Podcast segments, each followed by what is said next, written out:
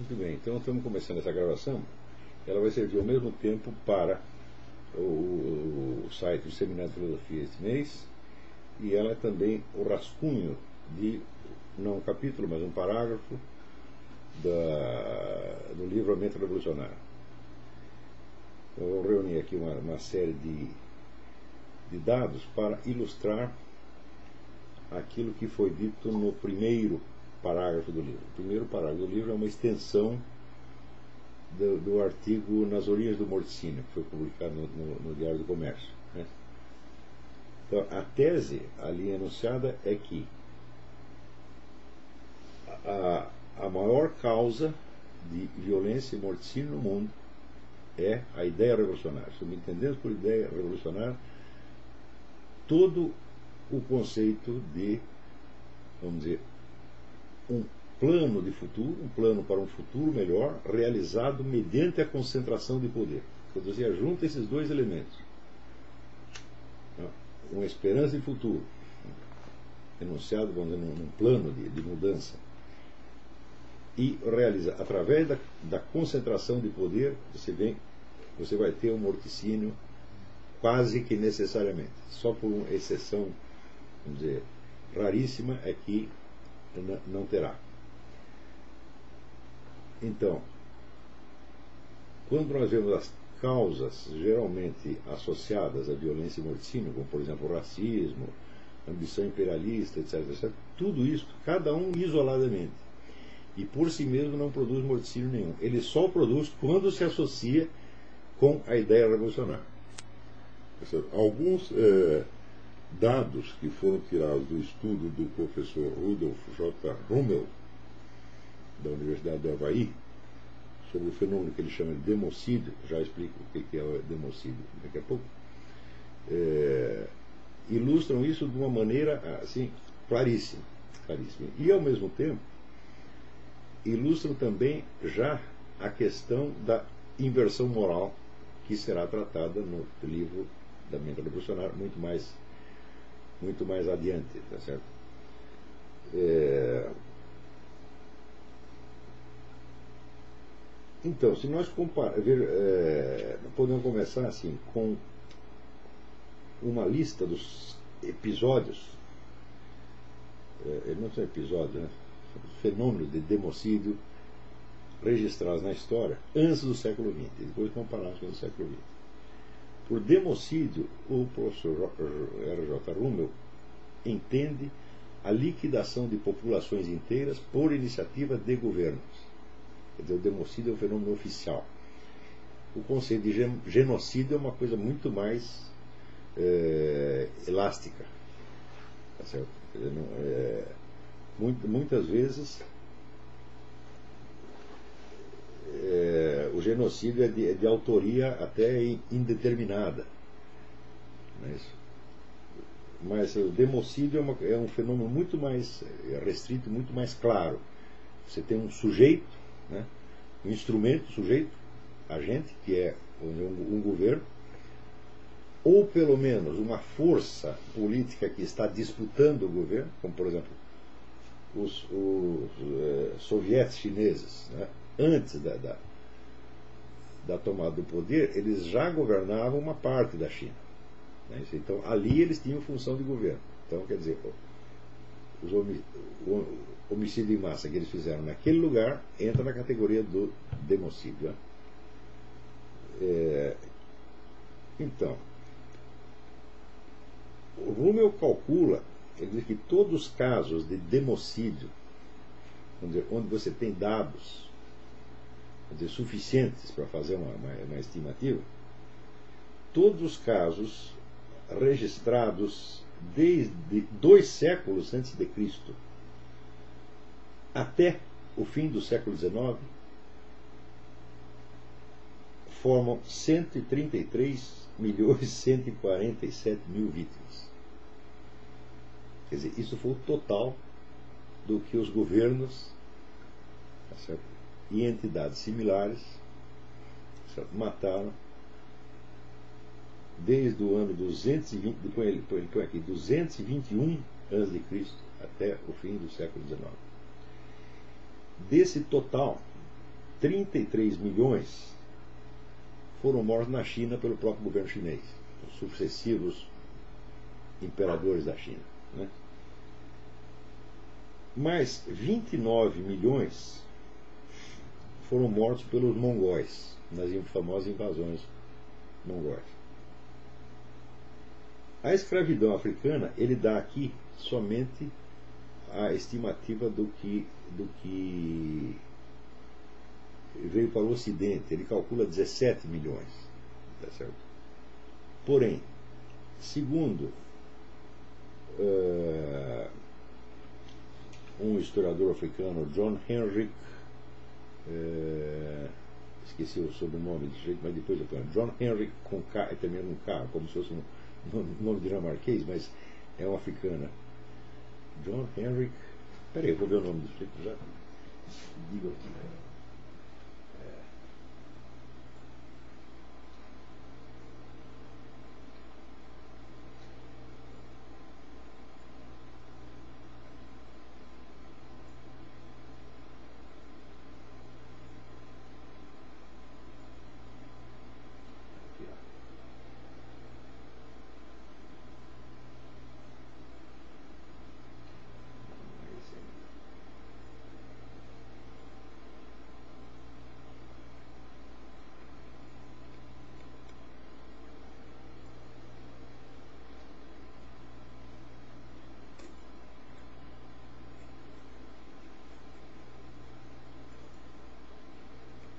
John Henry Clark, Henry K, é um historiador afro-americano, um dos caras que mais tem estudado, professor de muita experiência. Ele diz que o, o, o total do, do, tráfico africano de escravos, do, do, do, tráfico árabe de escravos, foi 40 milhões. Tá certo? E, evidentemente, desses 40, esses 40 milhões abrangem pelo menos uma boa parte desses 17 milhões por quê? Você sabe que as potências europeias, quando chegaram na África, elas não escravizavam ninguém, simplesmente compravam o que já tinha sido escravizado. Os comerciantes, para a totalidade, eram, eram árabes. Então, esses 17 milhões fazem parte. Né? Portanto, teriam, teriam ficado na, na África, na, na, nos países mais 23 milhões. Né? E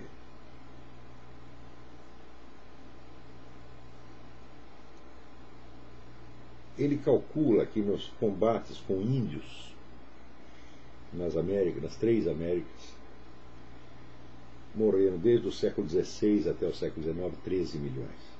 Nos Estados Unidos, Brasil, México, etc, etc, etc. A Guerra dos 30 Anos matou 5 milhões e 700 aproximadamente.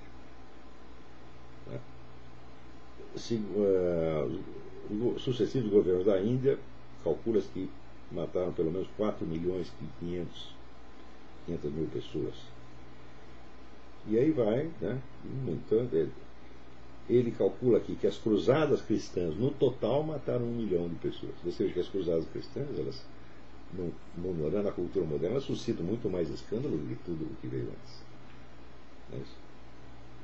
E ele calcula que a Inquisição espanhola matou 350 mil pessoas, não 350 mil, 350 mil ao longo de quatro séculos. É uma estimativa que um historiador mais recente, que é o Henry Cameron, ele acha muito exagerado. Ele acha que foi muito menos. Ele calcula uns 20 a 30 mil no, no máximo. Mas vamos, mesmo supondo que fosse 350 mil, eu digo, bom, o que é 350 mil né, comparado com 30 milhões das invasões mongóis, ou 33 milhões morreram na China. Né? É... Muito bem, então esse total aqui dá para todos esses casos de democídio ocorridos do século, do século XX 133 milhões de vítimas, aproximadamente. É...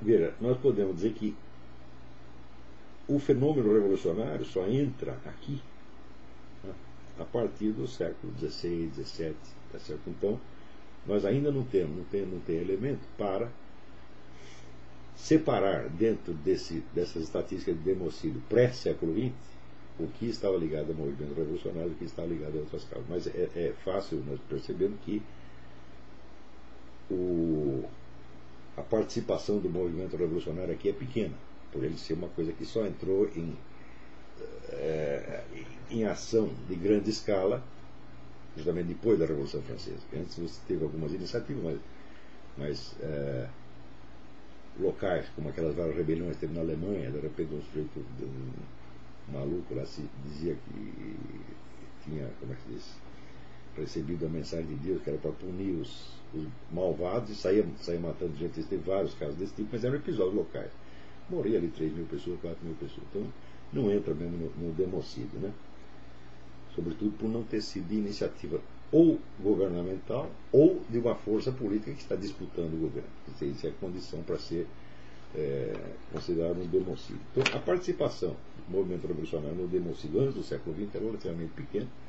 Tá Mas a partir do século XX, que é quando o movimento revolucionário toma impulso mundial, aí as coisas mudam repentinamente.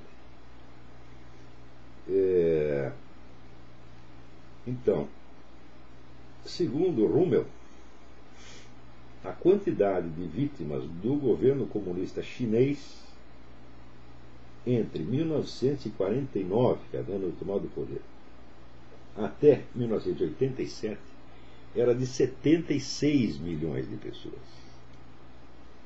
Quer dizer que a, o governo chinês, num período de 38 anos, ele matou mais da metade daquilo que tinha morrido em democídio ao longo de toda a história humana. Isso é para ver a proporção da coisa. Tá certo? Você verá que os números dados no, no livro negro do comunismo são o que eles chamam de estimativo conservador, quer dizer, você vai muito pelo mínimo. Então eles dão ali na União Soviética, eles dizem 20 milhões, quer dizer, 20 milhões pelo que eles tinham de pesquisa até aquele momento. Mas o, o tem um negócio um pouco mais atualizado, e ele diz que o total de vítimas do governo soviético são 61 milhões. Então isso quer dizer, se você somar os dois regimes comunistas, né, 76 milhões mortos pelo governo chinês, com 61 milhões mortos pela, pela União Soviética, você já obtém um número superior ao total de seres humanos que haviam sido mortos em democídios desde o século II a.C. Então você entende, quando eu digo que o comunismo foi um mau flagelo que se abateu sobre a humanidade, desde o dilúvio, eu não estou exagerando, não é, uma, não é um modo de falar, é um simples dado quantitativo. Porém, nesses dados com relação à China, é preciso acrescentar uma coisa. É, é preciso acrescentar que os comunistas chineses, antes de eles tomarem o poder, eles já governavam uma parte do, do, do território chinês entre os anos de 1923 a em 1948. E ali promoveram a matança de 3 milhões e 400 mil pessoas. Então, nós temos aqui, né, 76, quer 130 e tantos milhões, já passou, aqui já passou bastante do, do total do, do democídios anteriores. Também é verdade que entre o que ele chama de. Ele tem o conceito dos mega assassinos e dos deca mega assassinos. Quer dizer, os deca mega assassinos é, são os camaradas que passam de 10 milhões de vítimas. Né?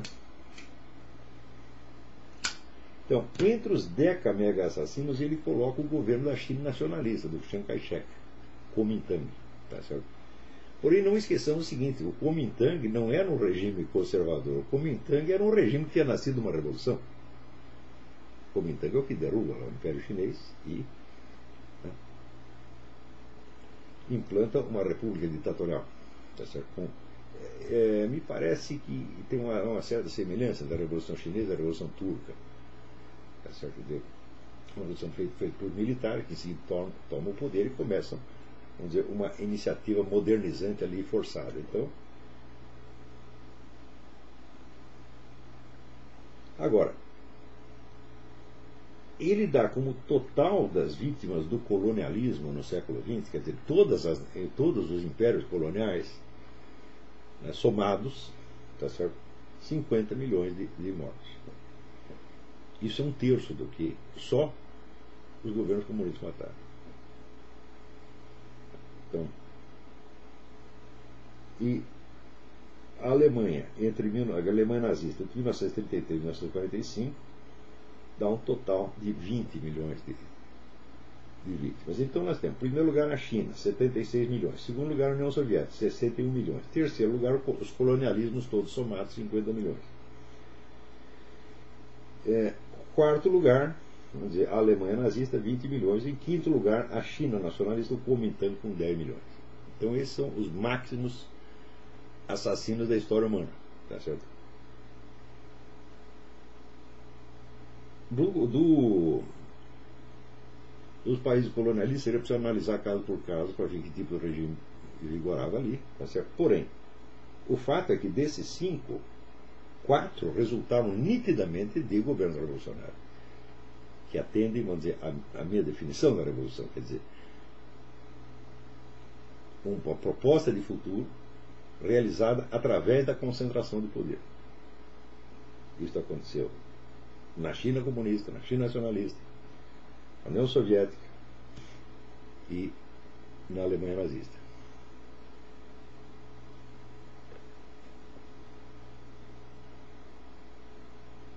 Depois existem, evidentemente, os casos menores de, de democídio, tá menores. É, por ter se realizado também num território muito menor. Como, por exemplo, o Japão, que ele calcula em 1936, 1945, o governo imperial japonês matou 5 milhões de pessoas, incluindo vítimas da guerra. Tá? Também os, os sovietes chineses, era uma área menor, e ali mataram 3 milhões. O governo do Camboja matou 2 milhões. O governo da Turquia, 1 milhão e 800. Né?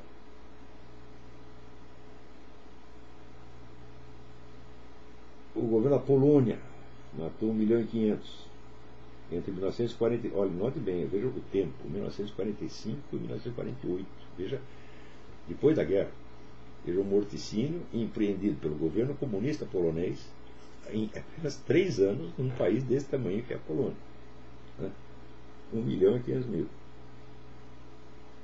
O governo Paquistão, também mesma coisa, 1 milhão e 500 mil. E o governo eh, comunista também da Iugoslávia de Tito, 1 milhão de pessoas.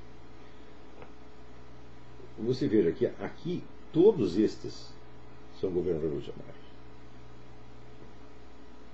Nenhum era simplesmente, dizer, um governo que estivesse apenas tentando conservar instituições anteriores. Você não pode esquecer que mesmo o Império Japonês, tá o Império Japonês vinha com a proposta exatamente revolucionária, quer dizer, modernizar o país à força, industrializar, modernizar, como, como os turcos também, né? os, os oficiais turcos. Um governo militar tá modernizando o país na, na porrada. Né? E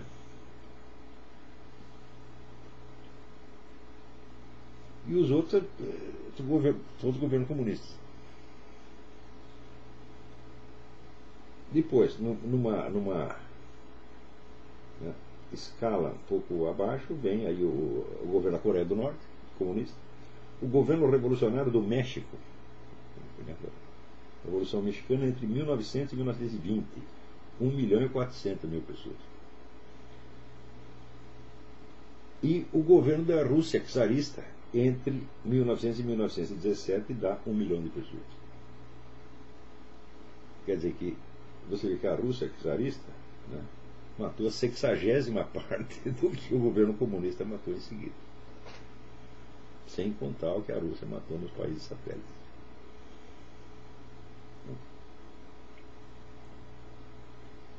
Ele calcula que em guerras internas ali entre senhores da guerra chineses morreram 900 mil pessoas aproximadamente. Né? Quer dizer, a septuagésima parte do que os comunistas mataram depois. É, que a Revolução Turca matou 870 mil pessoas aproximadamente. A Inglaterra, nas suas várias intervenções militares aqui e ali, matou 816 mil pessoas é, nas, suas, colônias. Portugal teria matado 741 também nas suas colônias. A Indonésia, 729 e outros, genericamente 10, 10 milhões de pessoas. O total mundial no século XX é 260 milhões de pessoas, o dobro do que tinha morrido em todos os democídios anteriores ao longo de toda a história, desde o século II a.C. Quer dizer, se eu quisesse demonstrar isso aqui, que a maior causa de violência é a mentalidade revolucionária, ou seja, a implantação de um futuro melhor por meio da concentração de poder, quer dizer, não basta o progresso do futuro melhor. Futuro melhor muita gente pode querer, mas o problema é quando o meio de realização disso é a concentração de poder nas mãos ou de um governo ou de uma organização política, político-militar em particular. Tá então, isso aqui está 100% demonstrado. Não há outro flagelo maior no mundo. Tá certo? Tudo o que se possa.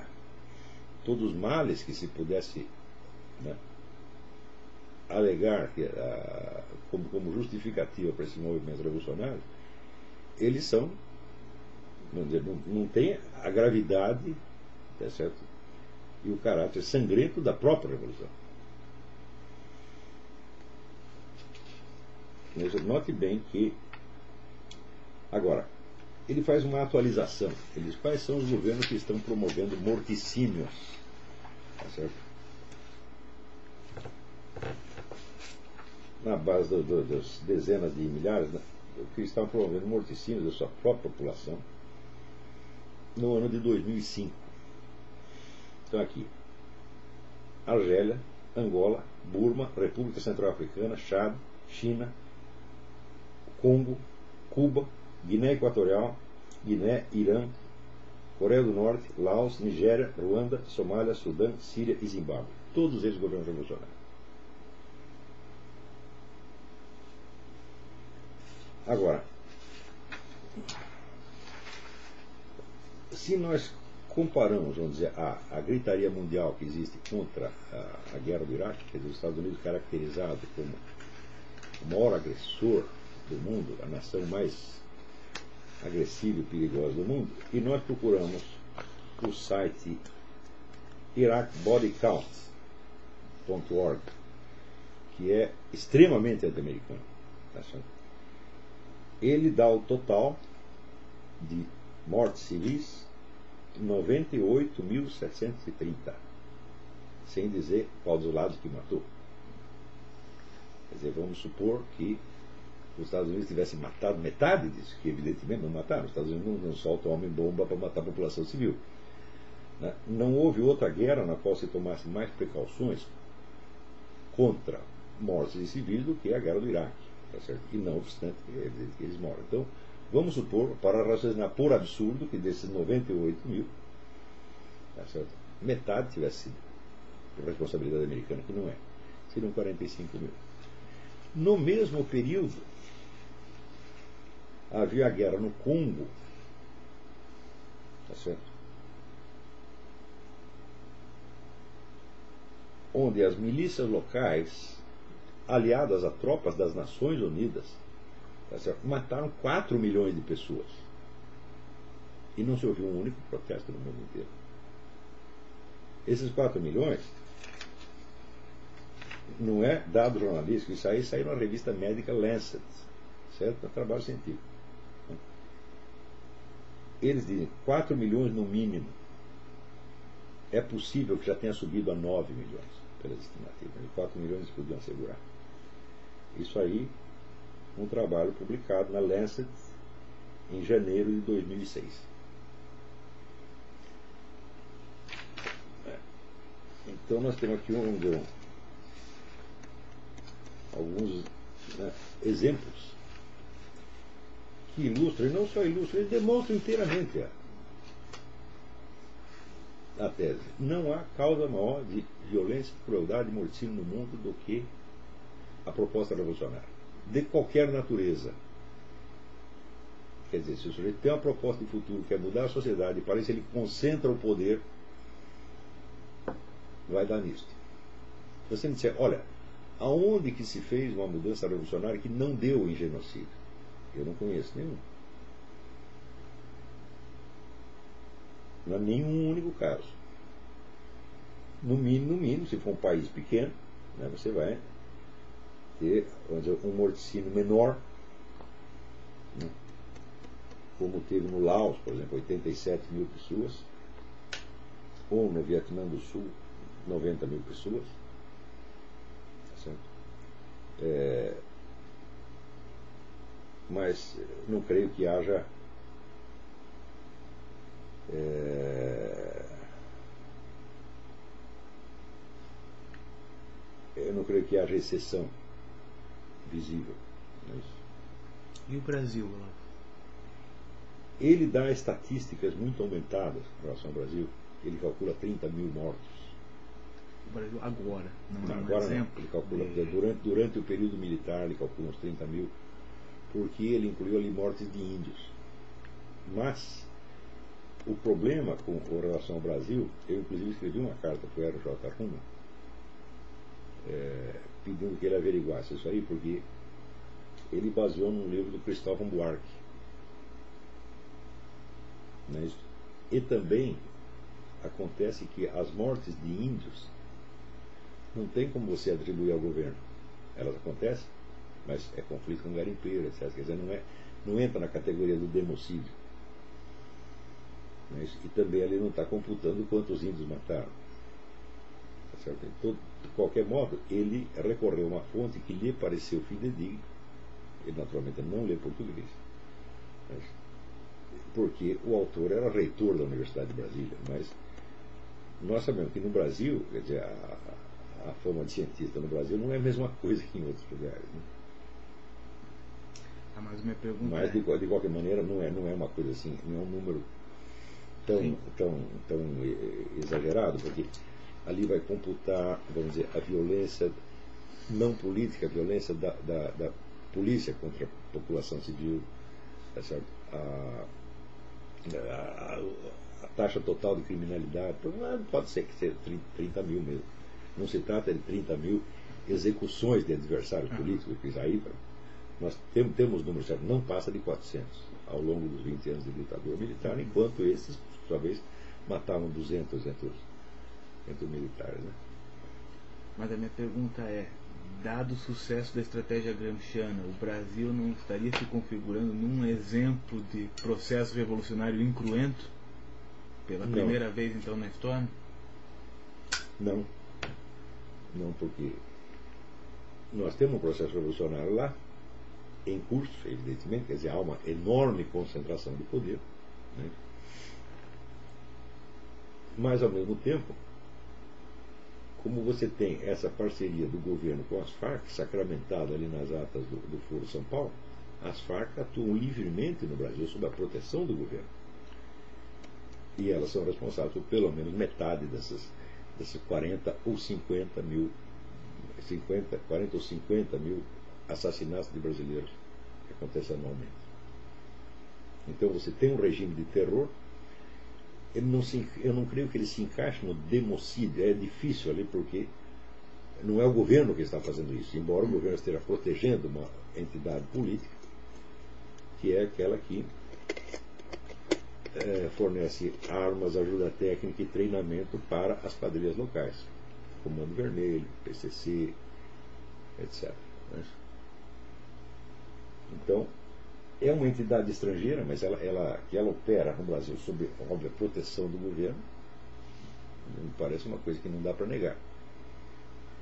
Porque depois de toda esta atividade, toda esta comprovação de, de, de da autoria, o problema da cumplicidade da FARC com essas organizações criminosas no Brasil, quantos, quantos membros da FARC tem na cadeia no Brasil? Nenhum. quando prende um, o próprio partido do governo, partido, partido dos trabalhadores, se, se mobiliza para soltar, proteger o sujeito de, de, toda maneira, como se viu no caso né, do Oliveira Medina. E, e, como se viu também, né, não estou me referindo só à FARC, tem ali a participação também do MIR chileno, que é o, o dono dos sequestros. Então o partido também se mobilizou para proteger os sequestradores do Abílio Diniz, do, do, do Washington Oliveira, etc, etc. Então é evidente que você tem uma, não uma, uma ação direta do governo, mas uma, uma parceria no crime. Por outro lado, esta, esta violência da, que tem toda a criminalidade galopante que tem na sociedade brasileira, sendo promovida por entidades que estão ligadas ao governo de alguma maneira, ela também serve ao governo. Porque você cria uma atmosfera de terror pela qual você não pode culpar o governo diretamente, tá certo? mas que torna as pessoas incapazes de, de se organizar contra este governo. Está todo mundo pedindo socorro para o governo, ele pedindo socorro para o bandido. Mas, quer dizer, a atmosfera. É, aí entra um pouco a, a teoria do Dr. Mabuse, a criminalidade absurda que só serve para, vamos dizer, é, é, espalhar o terror e enfraquecer a população.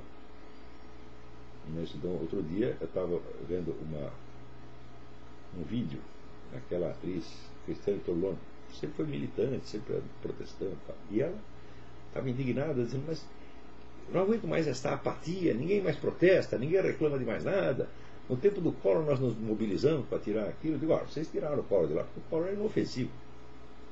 O Collor é um ladrão de galinha, se tanto. Certo? Agora, você não está mais lidando com isso, você está lidando com gente poderosa, com gente que tem militância armada. Né? E que está associada à maior força militar latino-americana, que é a FARC. Né? Havia um estudo daquele major, não sei que, Pulido, saiu. É um que escreve até no site da, da, da Graça Salgueiro, Nota Latina, Major, major Pulido.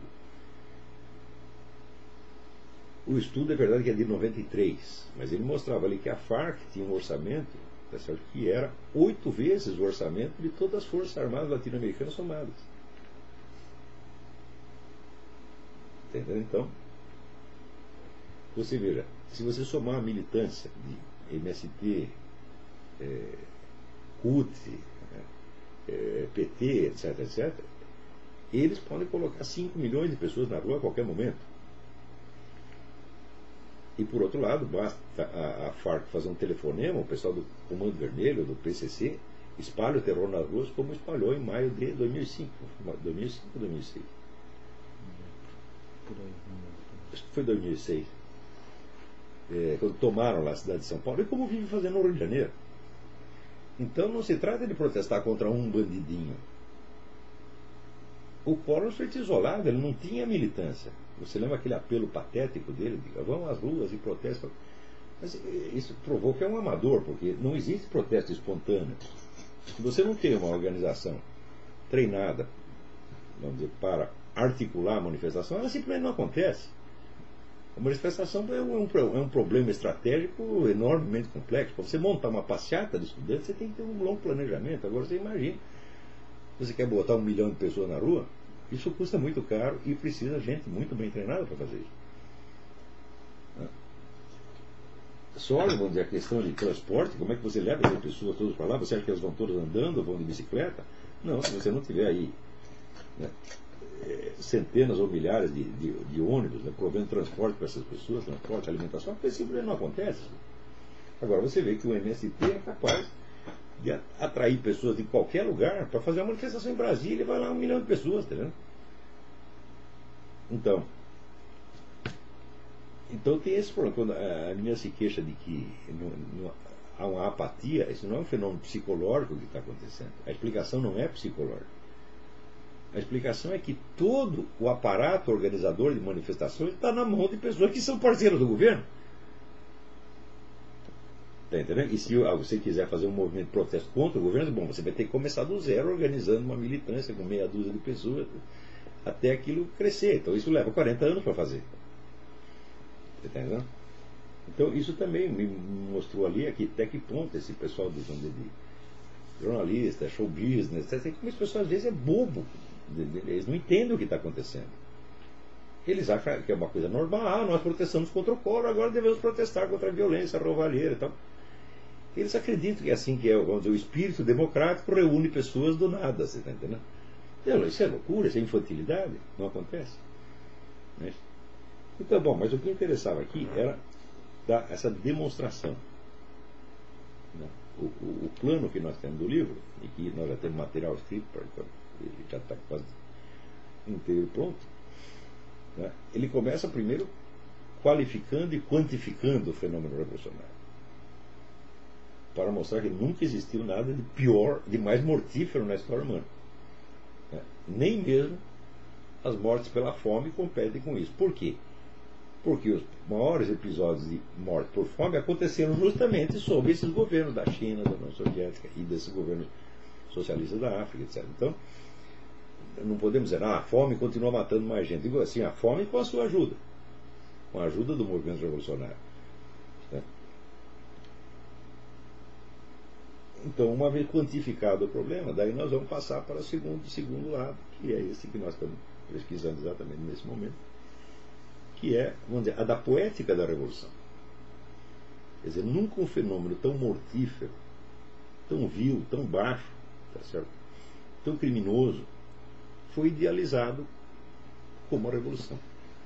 A revolução se tornou uma espécie de divindade, né, pela qual as pessoas derramam lágrimas, né, rios de, de, lágrimas do tamanho do Amazonas, tá entendendo?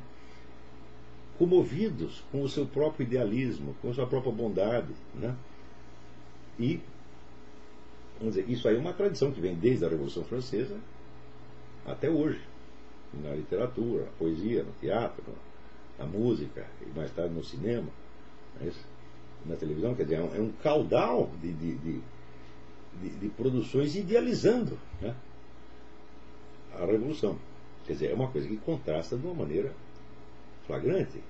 Quer dizer, você está diante de um fenômeno inteiramente mortífero que nunca produziu nenhum efeito bom em lugar nenhum. Nunca, nunca, nunca, nunca. Não houve um desses planos revolucionários que trouxesse algum benefício para a humanidade. Sempre onde essas coisas se implantaram, você vê, por exemplo, morte e fome, nunca houve no mundo coisa que se assemelhasse às mortes de fome durante o famoso grande salto para frente da China, que só ali morreram pelo menos 30 milhões de pessoas em uma década, de fome. É então, quer dizer, é uma violência estúpida e sem proveito. E, no entanto, a cultura, dos, pelo menos dos dois últimos séculos, tem uma noção absolutamente idealizada e sentimentaloide disso. Então, isso quer dizer que o julgamento da situação pelas pessoas envolvidas no movimento revolucionário, envolvidas diretamente como líderes, como militantes, ou envolvidas perifericamente como simpatizantes ou como simples influenciados, não é um julgamento que reflita o que está realmente acontecendo. E parece que funciona ao contrário, na base que dizia Lênin, quanto pior, melhor. É e isso não são multidões de ignorantes que estão envolvidas nisso. Né? No século XX, vamos dizer, a colaboração da, da classe intelectual com todos esses morticínios foi uma constante. Né? Se você pegar só os que apoiaram o comunismo e apoiam ainda, ainda, quer dizer, ainda até hoje, tipo como Saramago, Niemeyer, que até hoje não dão um braço a torcer, é mas teve gente que em outras fases colaborou e depois disse que se arrependeu. Mas se arrependeu, mas não acusa os homicidas. Não querem remexer feridas do passado. Sempre que alguém pesquisa essas coisas, como por exemplo o pessoal do, do livro Negro do Comunismo, Vladimir Bukovsky, né? É, e quer divulgar, todos eles acham ruins. Acham ruim, não vamos remexer feridas do passado. Mas por que você pode remexer as feridas do nazismo especificamente? Né? que representa menos de um décimo do total do crime, por que, que pode mexer no nazismo? Eu digo, é muito simples, o nazismo está totalmente derrotado. Então você está ali batendo no cadáver. Não vai, não vai surgir uma, uma, uma resistência nazista, tá mandando você calar a boca, né? É, subornando mídia para falar mal de você, e não, eles não vão falar, os nazistas estão mortos, então eles não podem reagir, então é fácil bater morto. Agora os comunistas estão aí. Né? Então,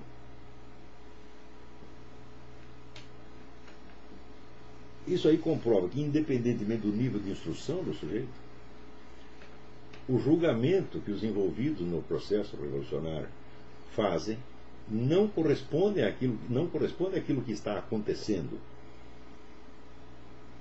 Ou seja, eles não julgam os crimes pela sua extensão e gravidade. Eles julgam por um outro critério. Então, por exemplo, se os Estados Unidos mataram 40 mil pessoas no Iraque, isso é infinitamente mais grave do que a ONU matar 4 milhões de pessoas no, no Congo. Hum? Por quê? Qual é o motivo disso? Por que, que eles pensam assim? Qual é a lógica que está subentendida na coisa? É então, este é que é o, vamos dizer, o enunciado do problema com que nós vamos lidar. Quer dizer, como é que pessoas inteligentes, cultas, podem julgar as coisas de maneira tão inversa à realidade do que está acontecendo diante dos olhos deles hum? e que eles próprios estão, estão vivenciando. É, quer, quer dizer, aquilo que nós falamos com relação à paralaxe cognitiva, de repente aparece em escala monstruosamente ampliada.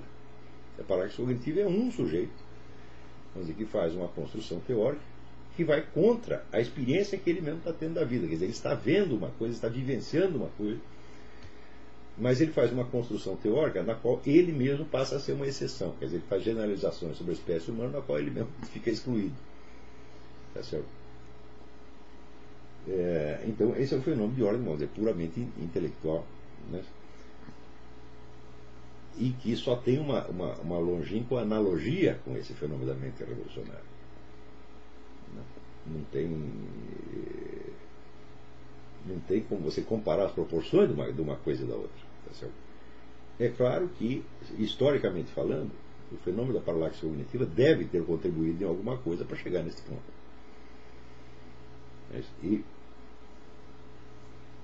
seria preciso ver como foi que esse fenômeno da paralaxe, é, que vai se tornando disseminado nas camadas intelectuais a partir do século XVI, como é que isso no século XVIII se transmuta, vamos dizer, na mentira total das ideologias de massa e dos movimentos de massa? Nós vimos, por exemplo, que no século XVIII alguns dos pensadores mais influentes, eles já passaram da paralaxe para a mentira ostensiva. Como Voltaire de Diderot, por exemplo, aquele famoso caso da, da monja, né, da, da religiosa de, de Diderot, né? Foi uma história conscientemente inventada, conscientemente, uma mentira conscientemente inventada para difamar a igreja católica. Né? E é, mentira confessa, quer dizer, no círculo íntimo, o Diderot confessava e ele ria da, da, das pessoas que acreditavam nele. Inclusive tinha uma tia da moça, da personagem, uma tia, não tio, que ficou preocupadíssimo com o que o Diderot né, contou ali, o Diderot então mandava notícias da moça, tudo inventado do tio, e ria do tio. Então, quer dizer, como é que os filósofos, pessoas, vamos dizer, do primeiro escalão da, da, da, intelectualidade, podem descer a este ponto. O que, que ali no século XVIII houve alguma coisa, uma mutação. Coincide com a mutação, vamos dizer, que o Eric Fögelin observa mas é nas seitas gnósticas quando elas se transformam em movimentos de massa.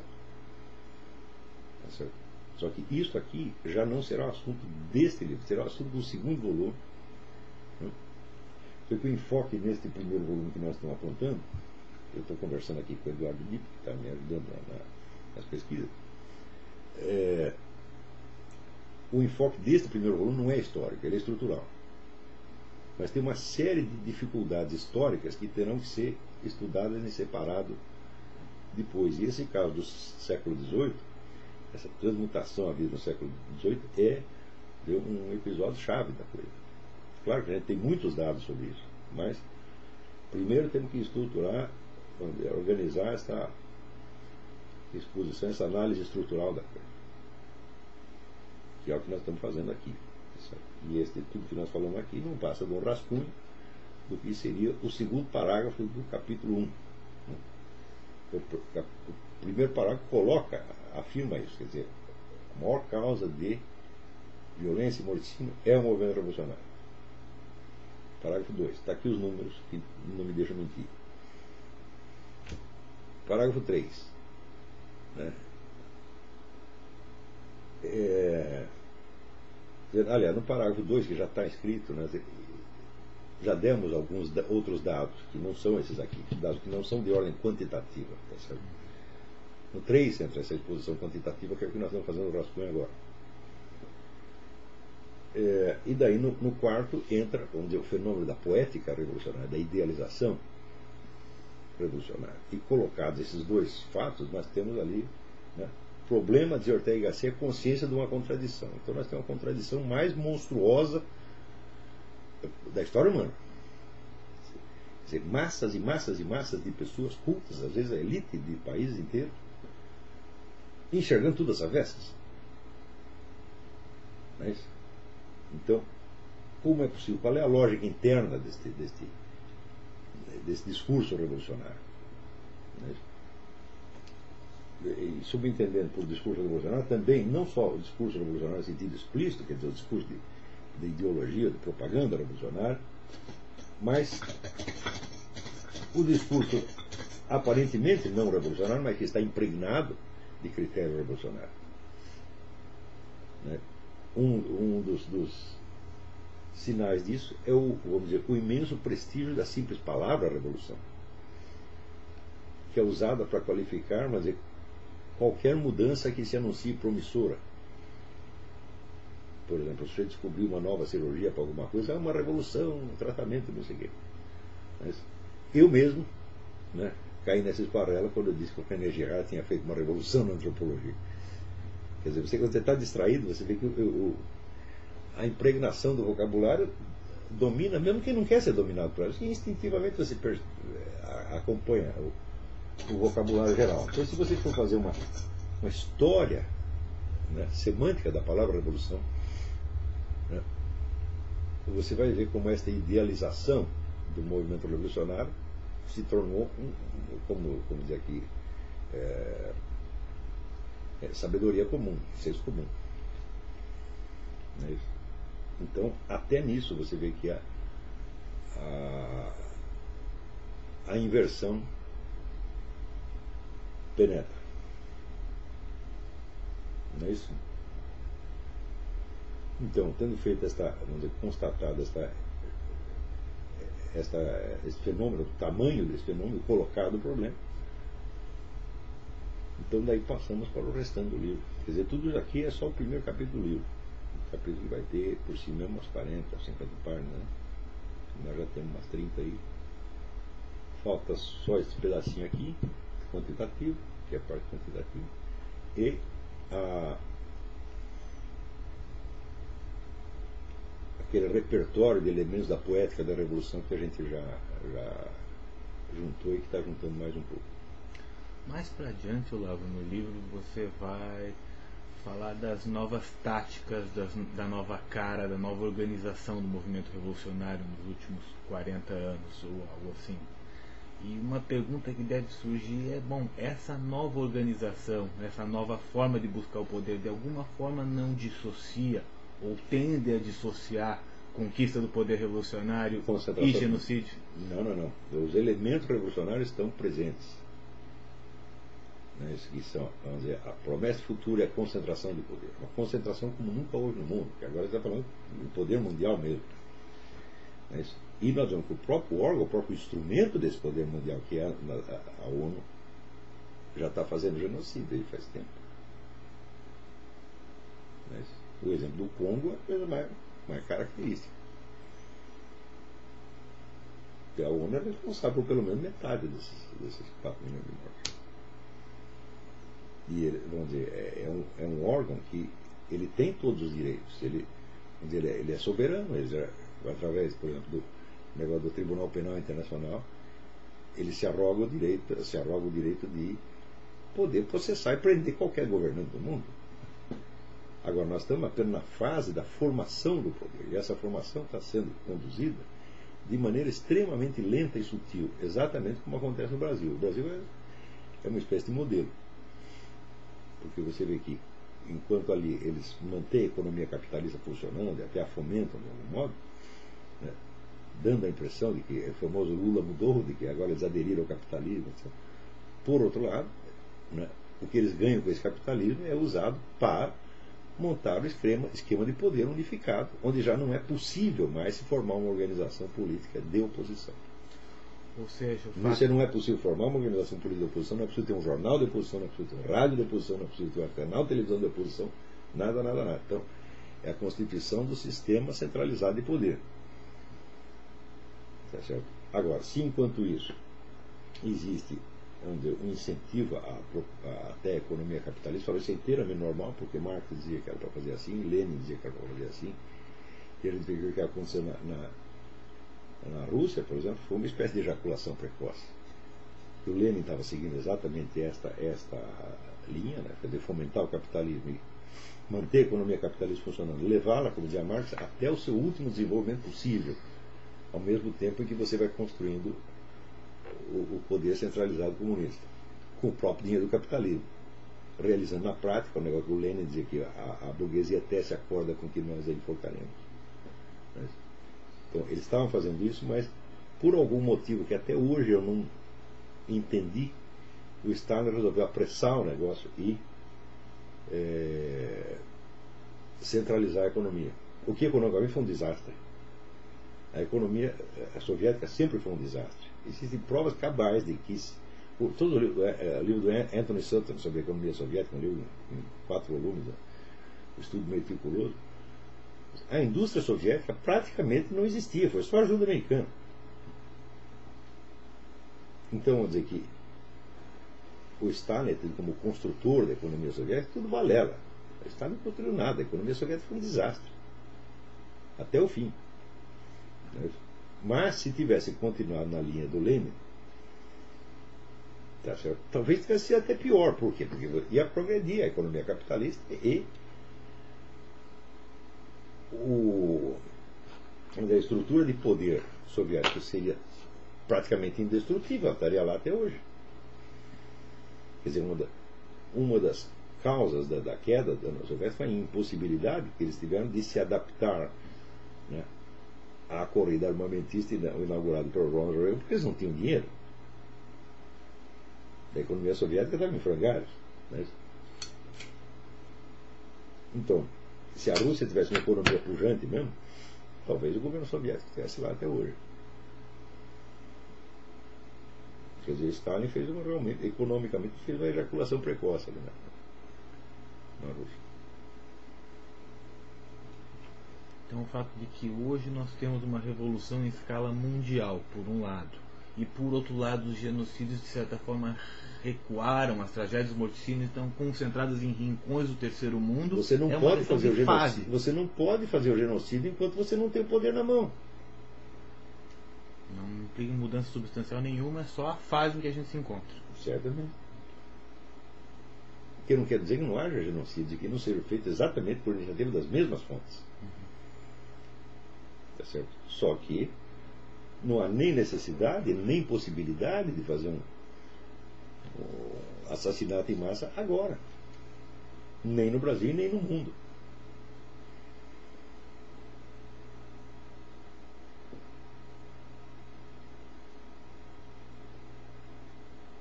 E tam também resta o fato de que toda a esquerda mundial está consciente de que a estatização dos meios de produção pode ser desastrosa. Então eles praticamente, dizer, atenuaram a agenda econômica hein, e fortaleceram, intensificaram a agenda político-cultural, a centralização do poder. A começar pelo negócio da revolução cultural, quer dizer, dominar, o negócio do Gramsci, dominar toda a cultura, quer dizer, você elimina a, a liberdade da esfera cultural. Né? Então isso aí é uma etapa importante, eles estão dando muito mais importância a isso do que a, a parte econômica. Na parte econômica eles reclamam né, e falam mal das mesmas entidades capitalistas que os socorrem e os ajudam.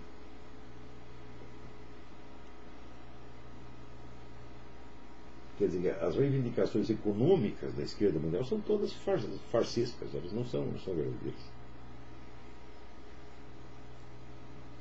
Eles talvez até já tenham se acostumado à ideia de que a estatização completa da, da, dos meios de produção jamais vai acontecer.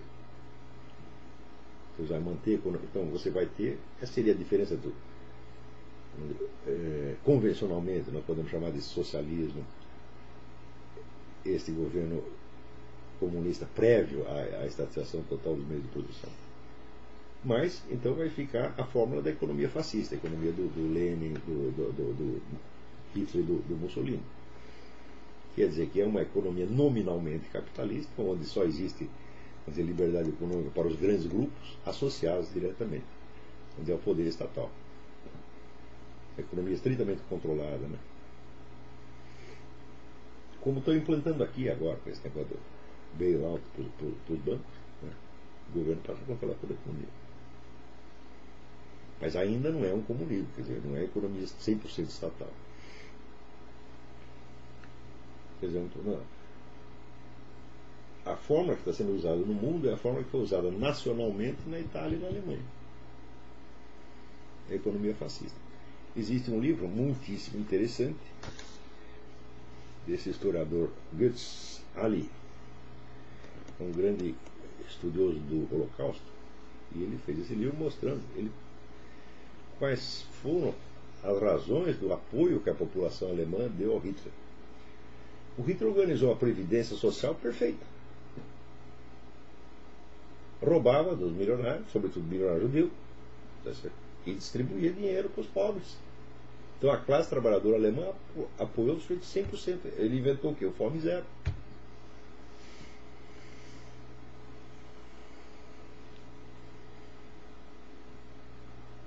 Então, a base de apoio do Hitler era a população trabalhadora. Não eram os capitalistas. Os capitalistas estavam de joelhos. Você vê aqui, todo mundo fala da, da, da, daquela fábrica, Thyssen, né? Ah, era aliado do alemão. O Thyssen fugiu para a França e o Hitler mandou sequestrar e trazer de volta. Para botar ele para trabalhar. Quer dizer, os capitalistas não davam um, não davam um pio ali. Eles podiam ganhar dinheiro, mas não podiam fazer mais nada. É um, mais ou menos como acontece no Brasil. A classe capitalista está enriquecendo, mas ela não tem poder político. Pode ter um certo poder de barganha dentro da política parlamentar. Não é isso? Mas eles não são capazes de organizar uma militância pró-capitalista, uma militância liberal, conservadora, para sair na rua, fazer barulho. Não podem fazer isso. Se você não tem militância, você não tem meio de agressão. Então você não tem nada, não tem poder político nenhum. Então, o empresariado capado, rico, mas capado, é a fórmula da economia fascista. Isso está sendo aplicado no mundo inteiro. E agora estão querendo aplicar aqui também. Então, quer dizer que o que está acontecendo agora não é uma exceção que eu estou falando. Nós estamos num processo de centralização. Né, que ele não é realizado mediante uma tomada de poder por, por, por meio violento. É, isso? é realizado, pode dizer, por etapas, de uma maneira muito lenta, muito gradual e se prolongando ao longo de muito tempo. O que já, já, já dificulta qualquer reação. Você está entendendo? Por quê? Se o sujeito tem um plano que vai se realizar em 200 anos, então ele está contando que a ação se prolongará para além de várias gerações. Então ele tem que ter um mecanismo de reprodução dos líderes, militantes, etc., etc., para se continuar atuando depois de ele morrer. Isso, o Partido Comunista é a única entidade política que tem isso no mundo. Ninguém mais tem. Ninguém pensou numa coisa de tão longo prazo. Tanto que você vê que existe um, um movimento comunista, e quando você fala de movimento anticomunista, tem movimentos anticomunistas, um aqui, outro ali, que dura 10 anos, 20 anos, depois acaba. Ao passo que o comunismo continua. É, naturalmente, aquele que tem mais continuidade leva vantagem. Agora, se houver uma compreensão do que é o movimento revolucionário, as pessoas entenderem que é preciso extinguir isso aí. É preciso acabar isso aí. Quer dizer, o movimento revolucionário não é uma constante da história humana. Ele é começou numa certa época e que um dia vai ter que acabar. E se elas compreenderem, sobretudo, que você não precisa ter uma proposta política substitutiva, não se trata de opor um outro plano de futuro ao plano de futuro revolucionário. Você não precisa ter plano nenhum, você apenas vai combater um mal, sem você precisar inventar um bem específico que o substitua. Porque o raciocínio que eu faço é se a gente entender que isso aqui é, vamos dizer, é o mal mesmo. É somente um mal. Isso não é uma proposta concreta de dizer, porque as propostas são infinitamente variadas, propostas, na verdade, quase pretextuais. O que acontece mesmo é a concentração do poder, não a realização das promessas de futuro. É então, se as promessas são meramente pretextuais, para que você precisa ter uma promessa, vamos dizer, alternativa para substituí-la? Não precisa nada. Nós não sabemos o que será o futuro e nós não queremos planejar a sociedade do futuro. Nós só queremos liquidar um mal específico. Como será a sociedade do futuro? Sei lá, cada país se vire, cada nação se vire. Nós não temos plano, não temos planos utópicos. Trata-se de combater só isso. E esse combate, vamos dizer, é uma coisa que vai ter que se prolongar por muito tempo. Tá certo? Então, vamos dizer, as pessoas que têm o um entendimento da situação, né, elas podem se preparar porque é, o movimento revolucionário já dura quatro ou cinco séculos. E ele está no seu momento quase que de glória. Porque você vê que dos seus próprios, da própria revelação de seus crimes, ele extrai novas energias. Como é que, quanto mais você sabe a respeito do morticínio soviético e chinês, mais você odeia os Estados Unidos? Né? Na verdade, isso é por um efeito psicológico bastante compreensível. Quer dizer, quanto mais sujo você está, quanto mais você tem a mão suja de sangue, mais você é capaz de odiar. Você tem que odiar o outro, porque senão você vai se odiar a si mesmo e não vai se aguentar. Então, eu não tenho a menor dúvida que todos esses militantes comunistas, líderes comunistas, socialistas, esquerdistas, todos eles se odeiam a si próprios. Mas num nível inconsciente. Então eles projetam. Porque tudo que eles dizem dos outros são eles que estão fazendo. Eles fazem o primeiro lugar e fazem o pior. É o negócio do xingue do que você é, acuse do que você faz. Porque se você parar de fazer isso, você vai ter que olhar, se ver como você é, e você vai ver como você é feio. Você lembra que tem, tem aquele famoso filme do sujeito que matou cinco esposas, o filme clássico, Tony Curtis, eu esqueci o. É, é uma história verdadeira.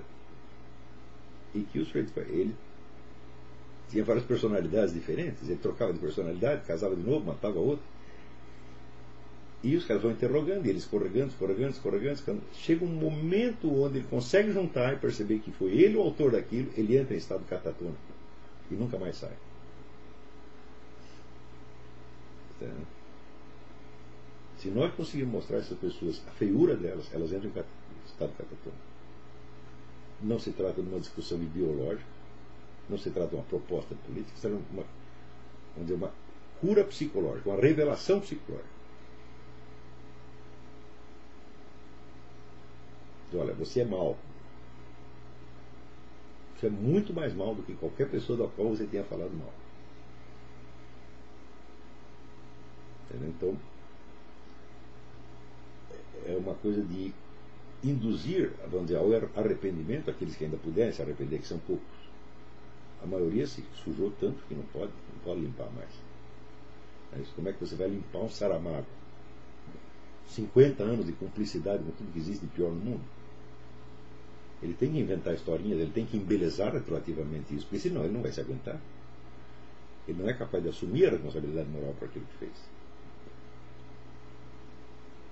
Tá certo? Mas, se você não lhe der espaço para ele embelezar, se você o acusar francamente, tá entendendo? Ele paralisa. Agora, a maior parte das pessoas não entende isso. Elas acham que é um problema ideológico, um problema de proposta política e não um problema parte espiritual, parte psicológica. Tá, então vamos discutir política, vamos discutir as propostas. Não vamos discutir nada disso. Nós estamos discutindo crimes, os seus crimes.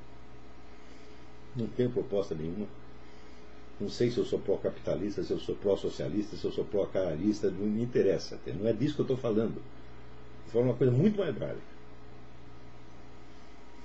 Houve esta multidão de crimes e você é cúmplice. E você vai ter que ver isso. Trata-se só disso, somente do problema moral. Não, e não se pode aceitar discussão política com essas pessoas. De cara, tem que dizer, não discuto com um criminoso. Não discuto política com um criminoso. Você não tem o direito de você participar da política. Participar da política, participar de atividades culturais, e nada porque você é um criminoso, você é um bandido. Você é um usurpador, você pode estar ocupando atualmente essa posição, mas você é um usurpador.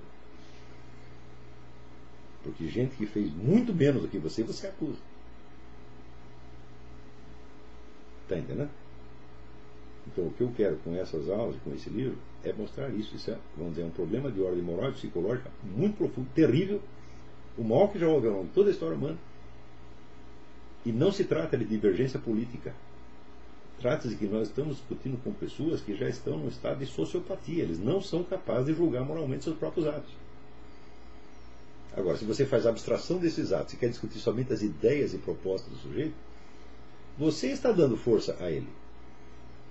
Está compreendendo como aconteceu aqui nos Estados Unidos? Quer dizer, o Obama cometeu uma série de crimes, ele falsificou documentos, né?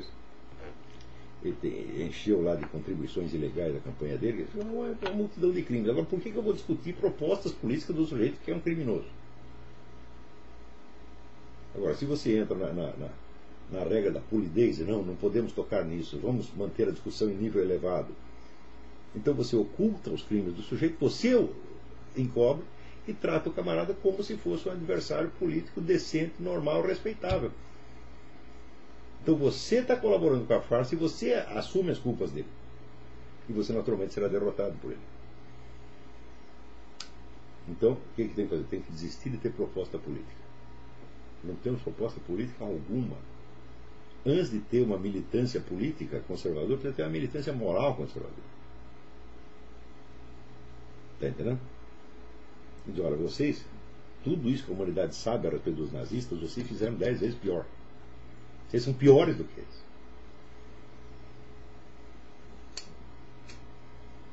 E sobretudo depois daquele filme Soviet Story, que mostra os alemães indo para a União Soviética para aprender a tecnologia dos campos de concentração e dos campos de morticínio. O que mais você quer? Vocês inventaram o Hitler. Foi seu filhote.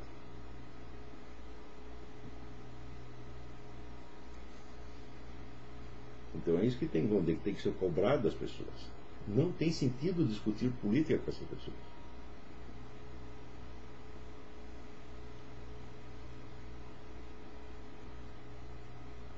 Está entendendo? Esse, vamos dizer, se você pensar bem o que, que houve na, na, na eleição americana McCain fez abstração dos crimes do Obama, disse que era uma pessoa respeitável e tentou enfrentá-lo na base da discussão de propostas políticas. O outro ganhou. Porque só você, ao você fazer isso aí você já está enfraquecido. Você está mentindo contra si mesmo. Se o McCain quisesse ganhar a eleição, era só ele chegar com os documentos dele e mostrar em público, está aqui meus documentos, está aqui minha certidão de nascimento, está aqui meu alistamento militar, está aqui meu, meu, meu registro médico, está aqui meu currículo escolar, está aqui tudo, tudo, tudo, tudo, tudo aqui. Cadê os adversários? Era só ele fazer isso ele ganhava a eleição. Mas quis manter a coisa no nível ideológico.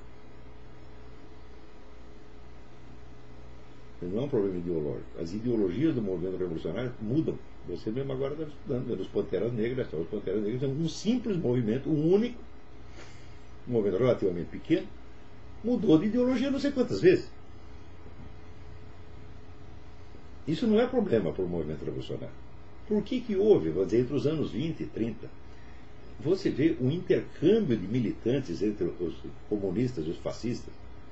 Um sujeito começa aqui, passa para lá, depois volta. Né? É uma coisa alucinante, quer dizer, o sujeito podia trocar de, trocar de ideologia várias vezes. O que interessa é que ele está dentro da mentalidade revolucionária. Então, primeiro, ele quer um futuro melhor realizado por uma autoridade governamental central investida de um poder altamente concentrado. É isso que ele quer. Segundo, ele analisa tudo, enxerga tudo de acordo com os cânones da mentalidade revolucionária. Que, como veremos adiante, se, se resume numa palavra: inversão.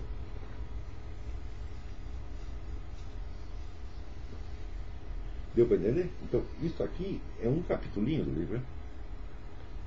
Então, que por hoje já deu, né?